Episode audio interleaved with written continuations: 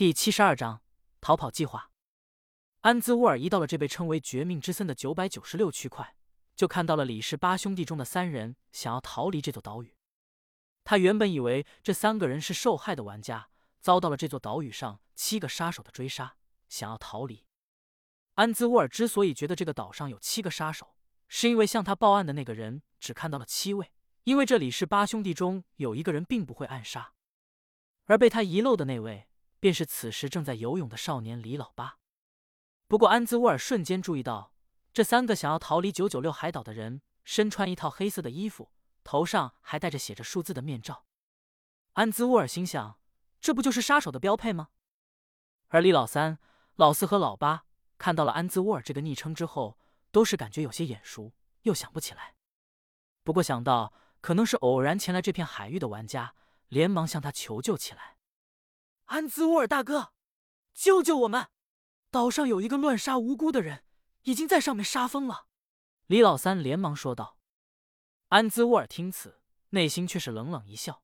他已经知道了这是怎么回事，看来是有人在自己之前到了这个岛屿，将这些扰乱游戏秩序的七个杀手给制裁了。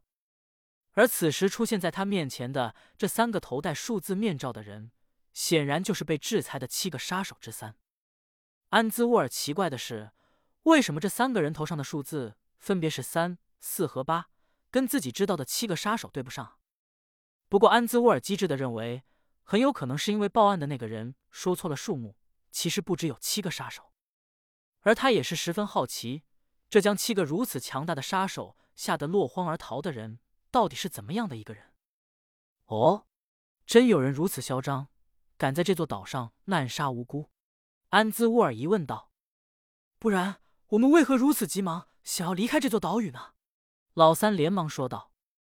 老四也是接话道：“对啊，安兹沃尔大哥，你救救我们一命，让我们上船，带我们走吧。”安兹沃尔听此，假装一副愤慨的样子，直接拔出了一把附魔的铁剑，随后声音十分有力的道：“我这个人最看不惯有人欺凌弱小，你们带我去见那个人，我要亲自惩罚他。”于是，在李氏兄弟三人一阵劝说，发现无果之后，也是只好上了岸，带着安兹沃尔去寻找洛修的位置。另一边，洛修经过一晚上的寻找末影人，终于是获得了八个末影珍珠，而距离目标的十二个末影珍珠，此刻只差两只末影人就能够收集完毕了。昨晚，这座森林里出现了不少杀手，脸上都自带编号。洛修虽然没有兴趣去想这些人到底是干什么的。不过他知道这些人的身上基本都有末影珍珠这个东西，于是虽然那些人的目标是来杀了洛修，但是洛修也不禁期待起来，这群人接着来找自己的麻烦，因为那样一来，洛修便可以把他们打死后获得他们的末影之眼，就不用麻烦的去找末影人了。果然，就在天色微亮的时候，又有一个人找到了洛修。只见这个人并没有穿着一身黑的衣服，头上也没有戴着数字的头套。是一个年纪较大的男子，差不多三十多岁的样子，脸上胡渣稀疏，看上去精神状态不太好。而他的游戏昵称也不像之前见到的那几个全是空白，而是一个叫一红的玩家。他看到了洛修，连忙表情惊慌的看了看周围，似乎是在戒备着什么东西。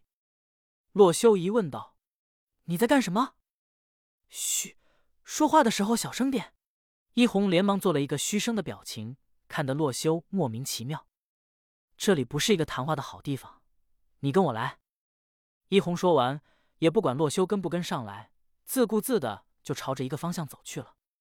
洛修见此，心里疑惑不断，决定跟上去看看这个人到底是什么情况。一红一路的走着，走路发出的声音很小，半路上一次也没有回头看洛修，而是自顾自的走着。这样的行为让洛修有些疑惑。如此轻盈的脚步，洛修瞬间怀疑起来，这个人会不会是那杀手八兄弟之中的一人？不过就在洛修这么想着的时候，一红却是缓缓开口，用几乎只有跟在后面的洛修听得到的声音说道：“这里有八个杀手，第一天就把九百九十六区块的玩家全部杀光了。于是，在服务器关闭的时候，那天天被杀的玩家便不再登录游戏。”洛修听此，恍然大悟，难怪这个区块。没有见到其他玩家，只见到了那几个智力感人的杀手。不过他此时怀疑起来，这几个斗比一样的人是怎么把这个区块的玩家都给杀了的。于是洛修开口问道：“那你是怎么活下来的？”一红仍然没有转过头，说道：“我现实中是一个野外生存技巧很强的人，之前没事就喜欢挑战荒野，于是能够躲避他们的追踪。”说完，一红突然拐了个弯，接着解释道：“比如现在，我就是在利用行走的步伐，制造凌乱的脚步来迷惑那些人。”这么说，你一直在和他们斗智斗勇？洛修有些惊讶的问道。他前世看过一些关于挑战荒野的纪录片，那些人的确野外生存能力强大。虽然此时他觉得面前这个伊红有些疑点，但是目前还是接受了他的说法。不过总有一种直觉告诉洛修，这个伊红十分危险，有一种说不上来的感觉。洛修心想，可能是经过了一晚上的和杀手们的战斗，此时变得有些神经敏感了。他跟着伊红东绕西绕。最后，终于是来到了一个营地一样的地方。到了这里就安全了。你一定有很多疑问吧？都可以问我。只见这里的确十分隐蔽，周围草丛都有一定高度，中间是一堆篝火，旁边搭建了一间小型的木屋。而那堆篝火之上，现在还在烤着几只兔子，看起来色泽不错。一阵香味向洛修飘来，真香啊！没想到你手艺不错。我用了秘制的调料。要尝一只试试吗？一红微笑着问道。洛修点了点头。虽然他的体力和饱食度掉的不多，但是嘴也挺馋的。不过洛修就在接过这只兔子的一瞬间，突然想到了什么事情，心里咯噔的一下。这个世界明明是没有野外环境的，到处都是现代化的大楼。那这个一红说他经常进行野外求生，是怎么一回事？